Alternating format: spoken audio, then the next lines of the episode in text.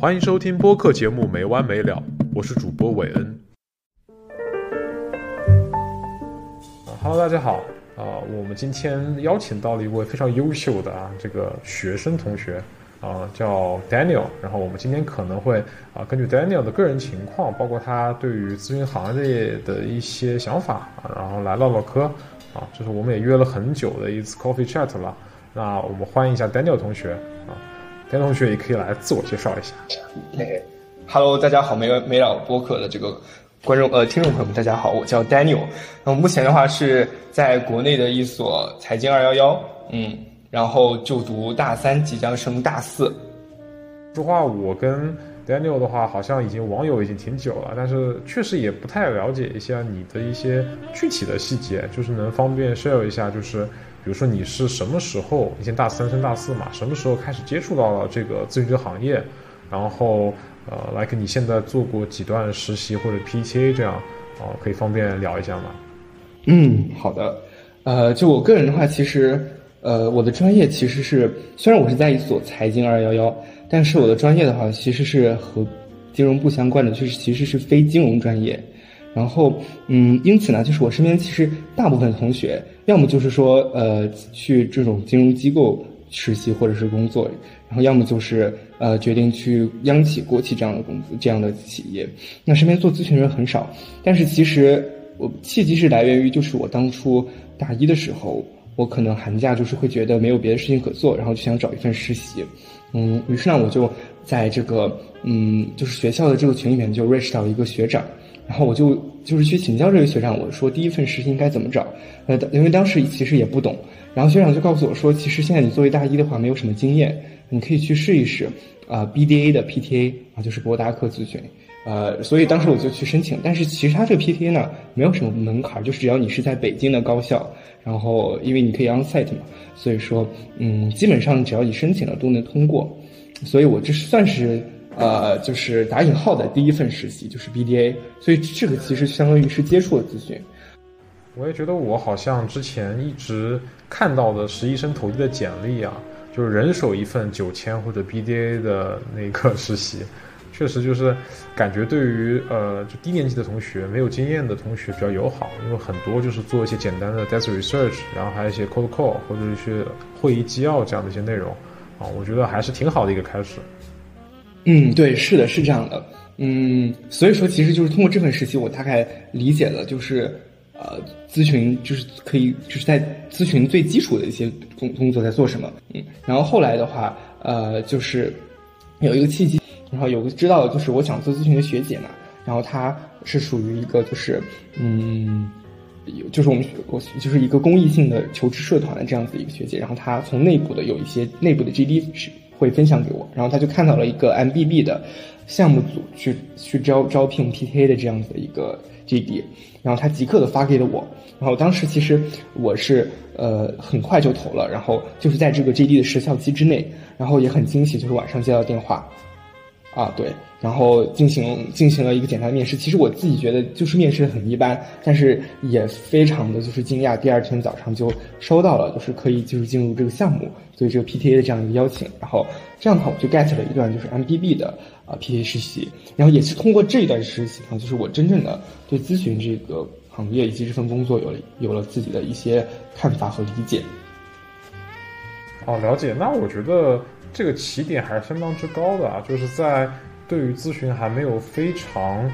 呃深入的这个了解的和接触的情况下，就直接获得了 MBB 的机会，而且有一个很好的一个打基础，然后打下了认知的这么一个条件，啊，我觉得还是非常幸运的。嗯，所以在呃这次这两这两个 MBB 的这个 PTA 项目之后，还有其他的咨询的实习吗？那其实我也就，呃顺着这样子的一条路径吧，然后。呃，去尝试了一段互联网大厂的商业分析。嗯，你觉得呃，在 MBB 做咨询的 PTA 和在大厂做呃商分有很明显的工作内容上或者收获上的一些区别吗？呃，我觉得其实可以说是差不多很相似的。呃，我觉得互互联网战略它其实更多的切入点，它会更加的就是偏业务层面啊。那其实我觉得战略咨询和大厂的不管是战略也好，还是商分也好，或者说数分，其实往往是呃一类的型的求职者，不管是社招还是校招啊，都会是同时去考虑的不同的 option 啊。那么呃在这个过程当中，我觉得大家其实都会有各自的偏好，比如说有些人就会觉得更喜欢嗯战略的这种呃不同不停的在不同行业和公司之间啊转换的这个过程，这种刺激感或这种新鲜感。也有人会更喜欢说贴近前线、贴近一线，然后所有的自己的研究成果都会在很短的时间之内给到一个反馈，然后给到一个说验证的机会，这样的战略或者业务 BP 的战略 BP 这样的一种呃角色，你觉得嗯相比起来，因为我我所以你现在可能还是更想做咨询啊，相比起来你会更加喜欢哪一条通道呢？然后你会觉得啊咨询跟其他的选项有什么不一样的地方？你为什么会喜欢咨询呢？呃，首先我觉得就是，啊，从我实习经历来讲的话，嗯，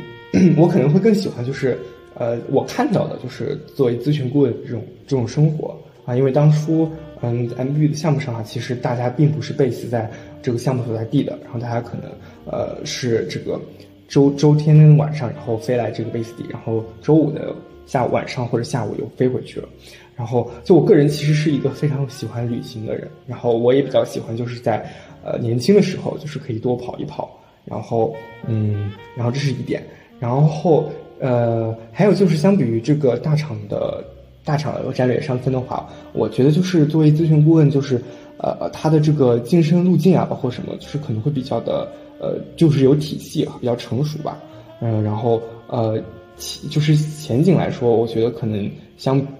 相比较这个啊，互联网商分或者战略会，嗯，会更广一点。对，我觉得其实大家真的会喜欢咨询的原因，无非就是这些地方，就是一个是体面，还有一个是有很明确的这个呃，就是路径感啊。就是说实话，我觉得包不管是你还是我，还有很多其他的同行来说，可能入行都是觉得很向往，不管投行还是咨询这种 fancy 的生活，什么出入五星级酒店啊，不断出差啊。然后到处飞飞啊，这种东西，其实确实，事实上，呃，生活上确实会有点像这样。有很多同行的朋友，就是在，呃，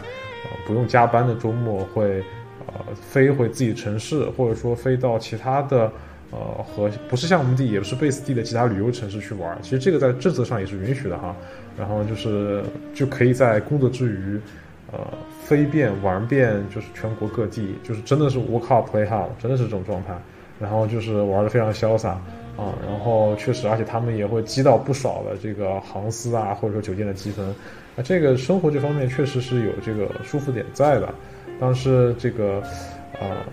嗯，怎么讲，也有另外一面吧，就是确实是，呃，太累了。但是互联网人的话的朋友的话，其实也有呃比较有意思的一面，就是你可以呃更贴近业务，而且可以。呃，有比较好的福利待遇，然后其实他们周末也很丰富多彩，就是可以自己出去玩嘛。我感觉，呃，我认识的一些互联网战略的同学，反而玩起来比咨询人玩的还要狠啊，因为他们的生活反而相对更规律一些，有更多的精力出去玩。啊，不过这个又扯远了。但是我很同意就是伟恩的这个观点，我就我的观察就是，呃，我们 MBB 的这些，我当时在 MBB 做 PA 的时候，他们这些在职顾问都很忙，然后呃也是压力非常大。但是嗯，我后来在大厂那段上分的话，呃，我我其实在上分的话，我就身边那个身边的 mentor，然后包括呃一些领导，他们其实都是从 MBB 跳过来的，他们的这个生活状态也好，还是说工作时长也好，相比 MBB 要轻松不少。对。我感觉身边认识的，尤其是越高 tier 走的一些咨询的同行，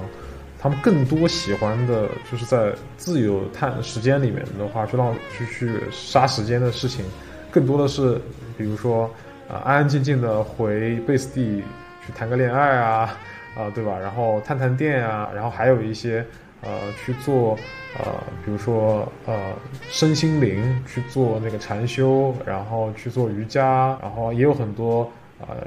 做独立女性运动的一些啊。但是这个互联网人就非常新潮，你知道吗？就是什么飞盘啊，然后出去徒步啊、野营啊，就是什么时兴玩什么。其实感觉还是他们潇洒一些，有点扯远了，没事儿，我们可以再啊唠回来。呃，就是其实说到。呃，对于咨询的热爱啊，因为我也知道 Daniel 跟我也唠过，说咱们呃都是说有点在咨询这条路上，呃一条路走到黑的。然后 Daniel 其实问了我一个问题，就是他很想知道，嗯，目前为止，呃，我我们俩认知里面的有典型的可以成为咨询顾问的路径有什么？这个点我觉得其实是可以做挺多分享的。在在在此之前呢，我还是比较想问一下 Daniel，就是为什么会想到提出这样的问题啊？呃，作为一个财经二幺本科，啊，我肯定大概率就是本科毕业以后是没有机会去到呃一些我想去的，然后这样的咨询公司。然后其次的话就是呃，我在想就是说我可能现在去不了，但是嗯，我可以这中间经过哪些步骤，然后最终可以去实现我想去到的这样咨询公司啊这样子的一个路一个方式，嗯。OK，了解。那我可以先分享一下，呃，我这边可能身边的朋友比较多的路径啊。那从校招来看的话，这个就没啥特别的嘛，就是就像你说的，要不然读一个呃硕士再出来读书，但是硕士可能跟本科一样，进去以后，啊，就会从最低等级的入门的 entry level 开始。那如果你是博士或者 MBA 的话，可以直接从呃更高一级别的开始啊。那这个就是行业也常识就不多展开了。啊，然后，呃，从呃这个社招的途径来看的话，啊，其实最主要的呃两个路径呢，一个是也是分为甲方和乙方啊。从甲方来看的话，我觉得比较多的还是在咨询项目来源，或者说我们所谓的 practice area，就是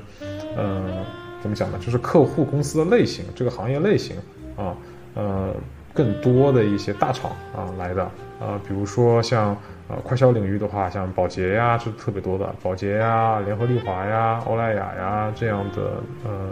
比较大的以及对咨询业务需求也比较高的公司啊。除此之外的话，可能呃比如说互联网呀、工业的一些大厂商也会有一些啊，这是甲方。乙方的话就是专业服务机构，那我觉得看到的，比如四大做审计的，比如四大做 deals 的，就是交易咨询的，啊，也有挺多进来的。然后还有做市场调查公司的，其实有也是会有一些的。之前其实是有听说过，就是在消费那一块比较火的时候，是有听说过有尼尔森啊、Kanta 啊这样的公司，会有人是直接，呃，嗖的一下直接跳到 MBB 的，也是有的，啊，然后。呃，像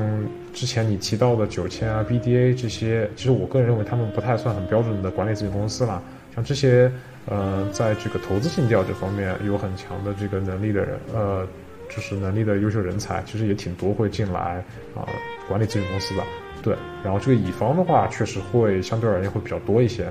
然后第三块的话，我觉得有一个例外的一个部分，就是有些很奇怪的来源的，这个也是之前碰到过有意思的一些环节，就是，呃，在之前每当一个行业陨落的时候，这个行业的优秀人才往往就会呃来咨询行业，比如之前教育行业垮掉的时候，在线教育行业、互联网教育行业垮掉的时候，然后以及啊地产行业苗头不太好的时候。其实都会有一批当年他们呃高薪招进来的一些呃这个人才啊，就是高学历啊，能力很强的人才，就会呃返回头又回到咨询公司来。之前也见过挺多这样的一些呃跳过来的朋友，对，主要是三个路径吧，嗯嗯，对，我刚刚突然想到一个点，但是我不知道这个能不能聊啊，聊吗？啊。就是我会发现，其实身边很多想要求职咨询的同学，包括我自己呢，可能对 MBB 啊，就是都有一定的这个幻想或者说是执念吧。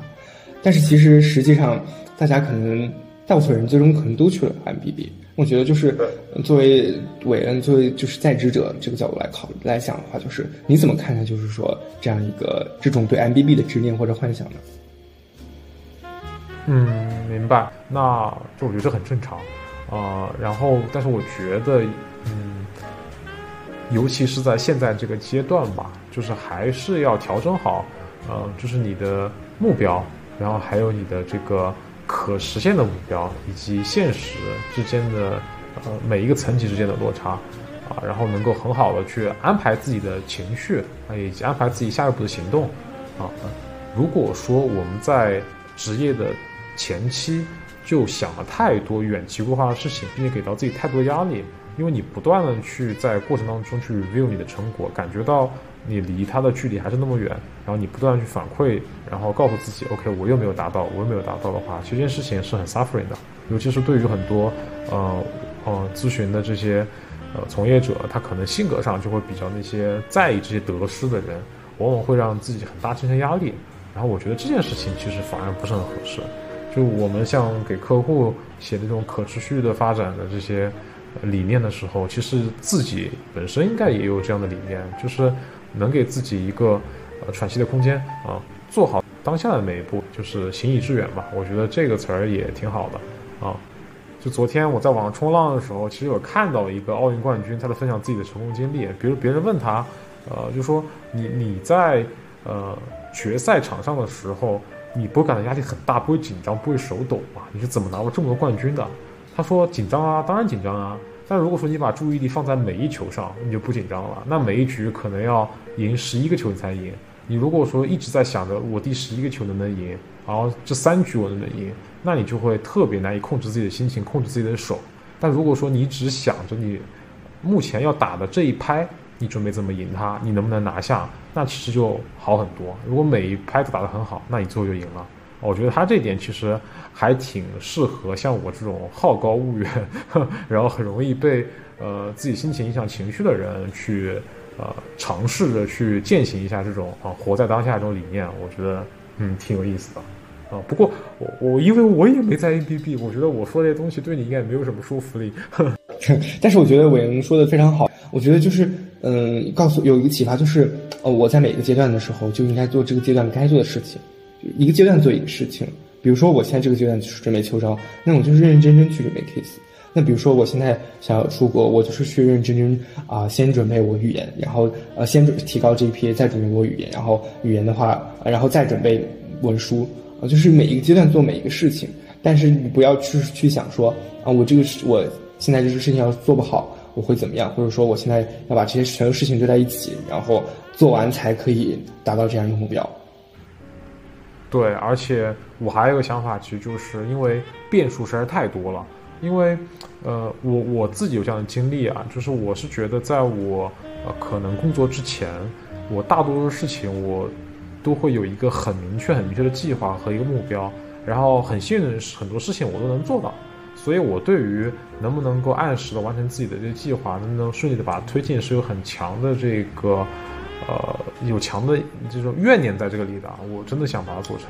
但是实际上，呃，不管是工作之后，你会发觉，呃，你只是职场上的一个小虾米，还是说疫情来临之后，或者说世界经济新的一个，呃，进入一个新的局势之后，很多事情行业上的动态是瞬息万变，然后你无法去。嗯，决定你身边发生的任何事情，大环境中的任何事情，然后以及你自己随着年龄增长，有的时候真的会，比如二十五、二十六、二十七是个坎，你的精力就会下降。你以前是个熬夜可以加班给老板拼命的人，到后来你本身就是坚持不住了，或者说啊，你谈了恋爱了，或者说你想成家了，你的心好像放的更多要在家庭或者生活里面去，然后你觉得。把所有的二十四小时中的二十个小时都贡献给公司这件事情，你不再觉得是件合理的事情了。我觉得，在这个过程当中会很多转变，然后所以说，你在一前面很开始就一定确定好你未来一定要到达某一个目标，往往都是会出现很大的变数啊。我觉得，所以还是那句话，我觉得还是要更关注当下的一个需求，然后每一刻都过的是扎实的，然后每一刻过的都是开心的，然后每一刻都能。